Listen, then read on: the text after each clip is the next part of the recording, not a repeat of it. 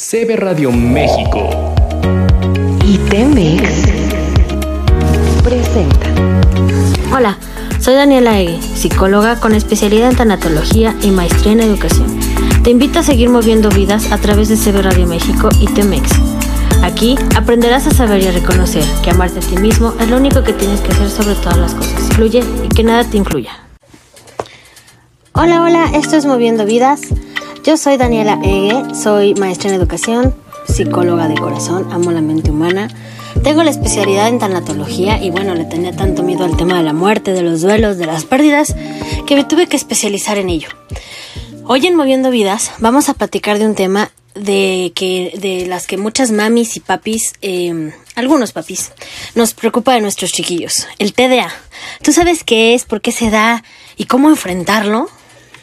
Bueno, pues hoy te voy a comentar 14 factores importantes que no solo para que tomes cartas en el asunto, sino para que si conoces a alguien que pues padezca de esta situación o de un papi o una mami que no sabe qué hacer o por qué su niño es hiperactivo o por qué su niño está eh, muy callado, pues no se preocupe, todo tiene solución. Y bueno, eh, no solo lo que yo te diga es lo que debes de tomar en cuenta, sino eh, pues tienes que ir con un especialista para que te ayude y en este caso pues es un neuropediatra, un neuropsicólogo, trabajar en conjunto con la escuela para que pues nos den un enfoque bien al tratamiento de cada niño, cada niña, porque pues si bien es un trastorno que estadísticamente le da a un 10 o 15% de la población, pero pues cada niño o niña reacciona de manera diferente y muchas veces hasta hay que medicarlos para que pues esto se, se vaya controlando. Entonces, bueno, pues Empecemos con los 14 factores importantes que debes de tomar en cuenta para que pues eh, lo, lo, vayan viendo, lo vayan manejando. Y pues primeramente, eh, ¿qué es el TDA? O el TDAH, porque pues son dos cosas diferentes. Una es el trastorno de déficit de atención y otro es el trastorno de déficit de atención e hiperactividad. Ya desde ahí son dos, dos cosas distintas. El trastorno de déficit de atención e hiperactividad es un trastorno del de, neurodesarrollo, ay, perdón, me trabé, disculpen, que puede afectar el éxito escolar de un niño, al igual que pues sus relaciones humanas. Los síntomas del TDAH varían y algunas veces pues es difícil de reconocerlos porque nada más ves que corren, brincan, patalean, hacen rabietas, no prestan atención y tú dices, ¿qué le pasa a mi hijo, a mi hija, a mi sobrino, al niño? Bueno, pues mm, Cualquier niño puede experimentar muchos de estos síntomas de manera individual.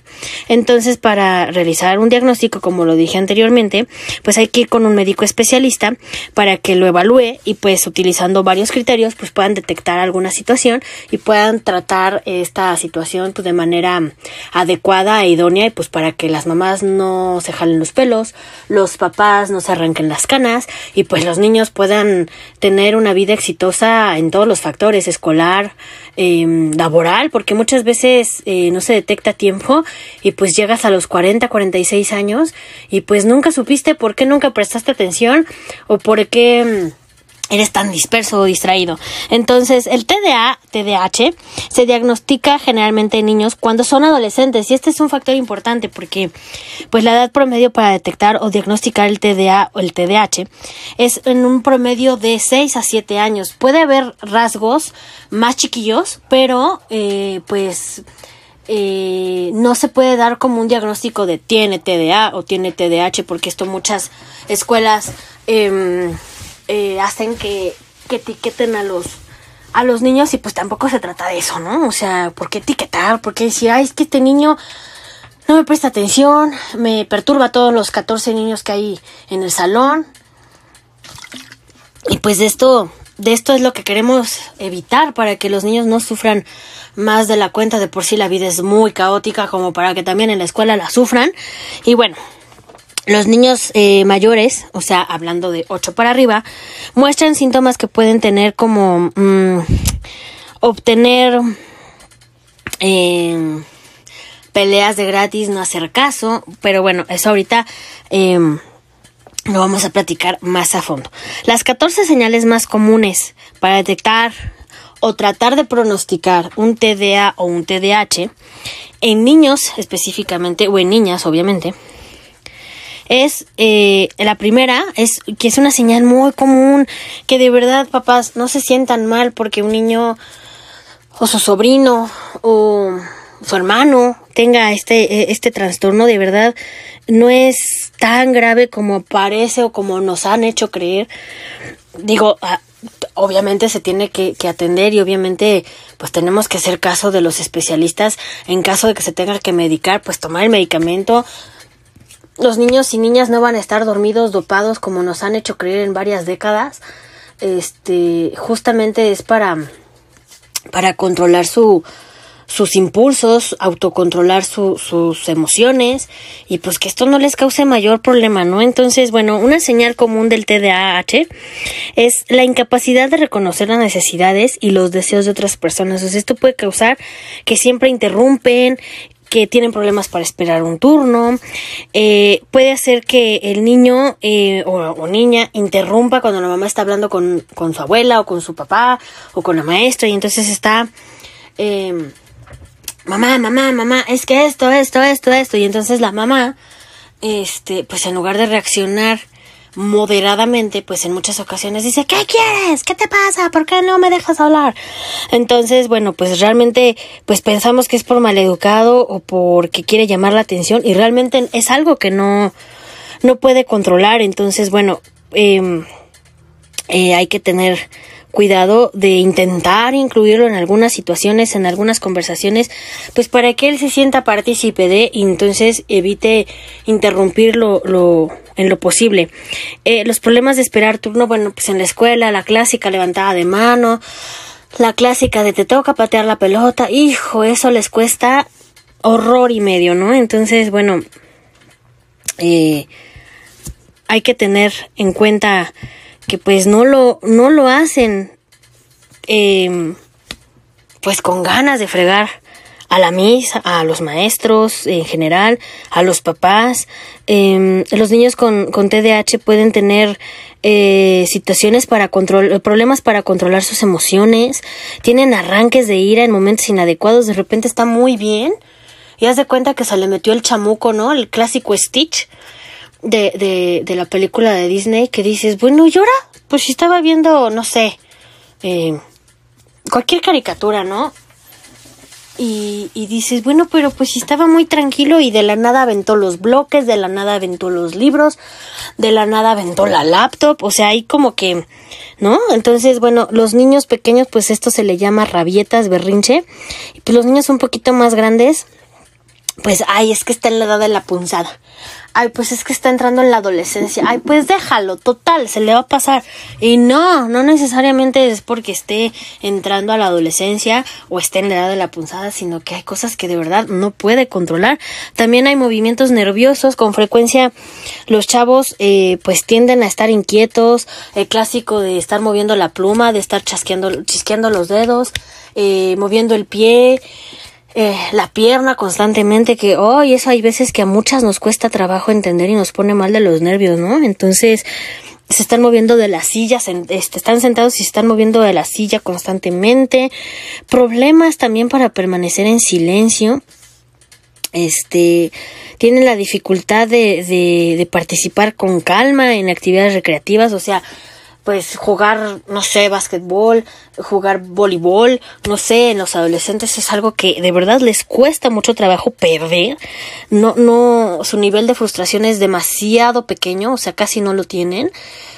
Y entonces, este, pues esto dicen, ay, pues es que es un inmaduro, ay, es que es un pesado, ay, es que no sabe jugar. Y no, muchas veces sí pasa que llegan a los 46 y no saben jugar Scrabble pero otras de verdad no es porque hagan un berrinche, de verdad no les conecta la, la, la situación y, no logran hacer esa conexión cerebral que se necesita para controlar ese tipo de, de situaciones tienden a dejar las tareas inconclusas. Algunos chavos, chavas, niños, este, tienen muchos intereses eh, en distintas cosas, pero así como pueden armar un rompecabezas, lo dejan, así como pueden dibujar un, ay, perdón, un, un mandala lo dejan inconcluso, están viendo una película y les aburre, se distraen con cualquier cosa, eh, les llamamos la atención porque, ay, ¿cómo, mijito? Dejaste el rompecabezas, este, sin terminar, es que guarda todas tus piezas, es que no sé qué. Y todo lo que le dijimos en ese momento, no se le quedó absolutamente nada. Y no porque se ha distraído, maleducado, o de verdad no te quiera prestar atención, sino porque no logran retener mucha información y pues la mitad de las cosas que uno le dice pues se quedó en mijito, ¿no? La falta de enfoque es muy común eh, en tener problemas de atención, por eso se llama déficit de atención, porque muchas veces están, eh, y sobre todo en escuelas tradicionales, ¿no? Porque en una escuela con un enfoque Montessori un enfoque constructivista, pues son más em, empáticos en ese, en ese sentido. Y este, pero en una escuela tradicional, dígase, no sé, una religiosa o dígase, no sé, eh, que es completamente tradicional, que tienen que ir con el saquito de gala y las uñas este bien cortadas y ya, ya saben, ¿no? Ya, ya saben de qué tema hablo.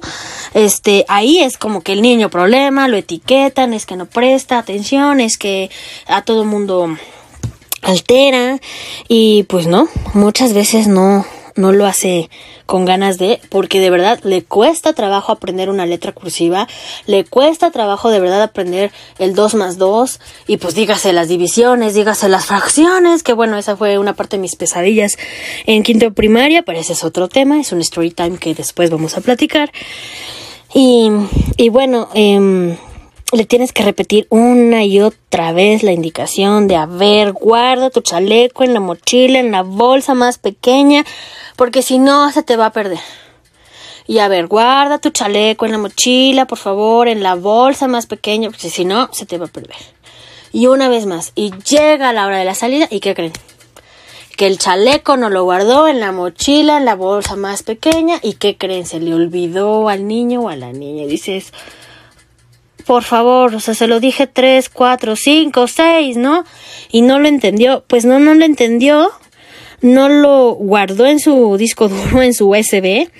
Y no porque no te haga caso, sino porque de verdad no puede retenerlo. Entonces, bueno, ahí hay que tener estrategias para cambios de conducta y modificación de ciertas cosas para que pues pueda retener más información y bueno esta misma falta de enfoque puede hacer que el niño evite eh, obviamente actividades que requieren esfuerzo mental como aprender a escribir, aprender a leer, poner atención en clase y completar una tarea de planas, por ejemplo, en una escuela tradicional que siguen dejando planas. O sea, yo no entiendo, pero bueno. Los niños con, con este tipo de trastorno tienen problemas para seguir instrucciones, requieren planificar para ejecutar un plan, o sea, necesitan escribir todo porque punto por punto, si no, se le puede olvidar, se le puede pasar. Y esto puede causar que si no lo hace, si no sigue esa rutina, se le olvide, cause errores, no lleve la cartulina, el domingo a las 11 de la noche, mamá, se me olvidó el planetario, ¿no? Entonces pasa, pasa, por favor, fíjense en todos los factores que estoy eh, diciendo, porque no es por descuido, muchas veces no lo confundimos con pereza, con falta de inteligencia y no es eso, por favor, sean un poco más abiertos a decir, sí, mi hijo, mi hija, mi sobrino, mi sobrina tiene un trastorno, pero podemos eh, evitar que sufra, podemos evitar enojos, podemos evitar esto si vamos con... Entonces, bueno, también tienden a, a fantasear, ay, son, pero los que no son hiperactivos, eh, tienden a, a, tener una señal que pocas veces nos, nos percatamos porque son tan callados y tan poco involucrados con otros niños que entonces la primera tiene un espectro autista, es aspergiano y pues está mal porque no convive y porque no me ve a los ojos y porque eh, todo el tiempo está retirado del grupo. No, a ver, maestras, educadoras, eh, profesores frente a grupo, no den diagnósticos que no saben, si bien a lo mejor sí lo saben, no son los especialistas ni los indicados para dar un diagnóstico de esa magnitud, porque si bien un niño que es zurdo causa temor porque pues no en esta época no todavía están con el miedo de de que no hay la banca, que no hay la tijera, que va a ser rechazado, que va a ser criticado, que va a ser bulleado en muchas escuelas no, pero en otras tradicionales sí. Entonces, si ya tiene que lidiar con que es zurdo, por ejemplo, pues imagínense lidiar con, con que la mamá crea o piense, porque como la maestra le dijo que quizás pudiera tener un espectro autista o un espectro Asperger, sin un diagnóstico con un especialista, cuando nada más lo que tiene es un trastorno por déficit de atención, que si no es menos importante y menos tedioso, porque no, o sea, todos los trastornos tienen lo suyo, pero bueno, o sea, creo que de cualquier trastorno es el menos caótico y el más sencillo de llevar si te llevas todas las adecuadas indicaciones y no nada más decir, ah, pues sí lo voy a medicar y se lo doy una vez y se lo doy a la siguiente y entonces no se lo doy y ahí es que se me olvidó. No, o sea, tienes que hacer caso a lo que te dicen y este y pues poner todo de nuestra parte, ¿no? Un niño con este trastorno puede mirar fijamente al espacio, soñar despierto y ignorar todo lo que sucede a su alrededor. Y entonces por eso las maestras lo confunden con autismo, con Asperger, con alguna situación todavía más caótica, porque bueno, pues también tienen problemas para organizarse. Un niño con con esta situación, con esta dificultad, pues también dar seguimientos a tareas y actividades, pues le puede causar problemas eh, porque no las hace, porque le da flojera, supuestamente, pero en realidad no es que le dé flojera, es porque de verdad le resulta difícil priorizar las tareas, los proyectos escolares y pues demás asignaciones. Imagínense llegar a la secundaria y ya no es una maestra o dos, ¿no? Ya son doce. No manches, o sea, está cañón lidiar con doce maestros, con doce personalidades diferentes con enfrentarte con que un maestro sí es buena onda, con el otro es amargado y el otro es frustrado y pues es ingeniero en mecánica, pero se dedica a dar clases de matemáticas y de trigonometría a chavos que pues están en plena juventud y en plena situación y imagínense, o sea, no, también pobres, ¿no? Eh, también pueden olvidarse de sus actividades, por eso les digo que todo lo tienen que apuntar para poder realizar las tareas escolares de su casa. Eh, pierden las cosas con frecuencia. Ay, eso cómo pasa con los chiquillos pequeñitos. Está con un muñequito o está con un algo y de repente, ¿y dónde está? ¿Y dónde lo dejé? Y no me acuerdo. Y lo buscas en cielo, mar, tierra y aparece tirado en la esquina más recóndita y polvosa de su cama y pues ni en cuenta, no se acordaba dónde estaba, ¿no? Y por último, bueno, pues eh, creo que es el más importante de todos. Hay síntomas diversos en, en un niño con, con TDA TDAH que mostrarás eh, síntomas de, de, condición, por ejemplo, no sé, puede mostrar la falta de enfoque tanto en la casa como en la escuela. Y pues conforme los niños crecen, eh, pues también pueden eh, desarrollar otro tipo de trastornos como es el, el TOC, que es el trastorno obsesivo compulsivo, que después vamos a hablar eh, en otro podcast eh, más específicamente de ese trastorno, pero tienden mucho a ordenar todo. El rojo con el rojo, los carritos chiquitos con los carros grandes, hacer filas, a lavarse las manos muy seguido, a tener todo impecable. Entonces, bueno, es algo que tenemos que tener en cuenta porque a medida de que los chavos crecen, pues con frecuencia tendrán menos autocontrol, eh, no todos, pero bueno, pues es un factor y esto puede hacer que los niños o adolescentes pues parezcan inmaduros a comparación de sus compañeros y entonces pues nuevamente lo etiqueten y es el niño problema de la secundaria, es el niño problema de la prepa, es el niño problema que corre por todo el salón y hace berrinche y se sale y avienta las pelotas y Señora, ¿por qué usted no hace nada con su hijo? O sea, espérame, ¿y tu 50 dónde está escuela?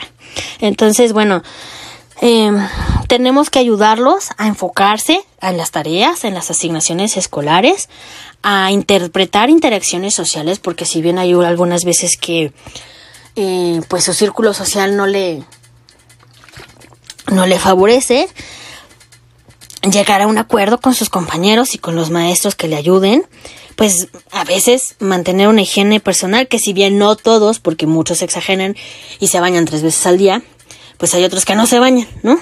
Entonces, bueno, llegar a un punto medio, ayudar con las tareas en casa, asignarle, si son niños chiquitos, pues asignarles tareas sencillas como, no sé, pasar su su, su vaso al, al, fregadero, limpiar manteles, que se sientan incluidos en la sociedad familiar y en la sociedad escolar, que se sientan parte verdaderamente de su tribu.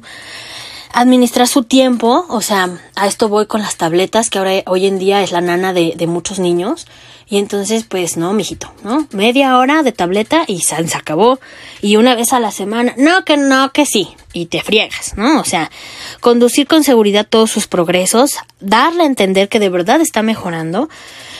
Y, y bueno, todos los niños, eh, si no todos, pero la gran mayoría, eh, pues deben de considerar que eh, muestran señales regularmente a los 5, 6, 7 años más o menos, pero no se puede dar un diagnóstico al ahí se va y decir, tiene TDA, tiene TDAH por esto, esto y esto y esto. No.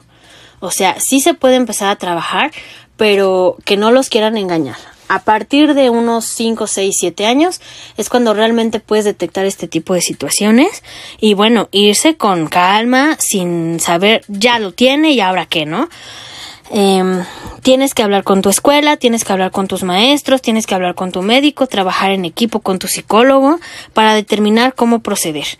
Entonces, bueno, pues si tienes algún conocido, algún hijo, algún sobrino, algún alumno, porque también puede ser maestra o maestro que eh, pueda mm, tener este tipo de, de factores, pues acércate al psicólogo, al neuropediatra más cercano que tengas y si no, eh, investigamos juntos, déjenme comentarios, eh, les comparto mis redes sociales, en Facebook e Instagram estoy como Sig Daniela Egue, en TikTok estoy como Psicología y Tanatología y bueno pues aquí me van a encontrar en CB Radio Temex en Moviendo Vidas. Yo soy Daniela Egue y fue un placer estar con ustedes en este primer eh, programa. Espero que les encante como a mí me encanta ayudar, apoyar y dar a conocer eh, muchas cosas que nos pueden ayudar para eh, seguir moviendo tu vida.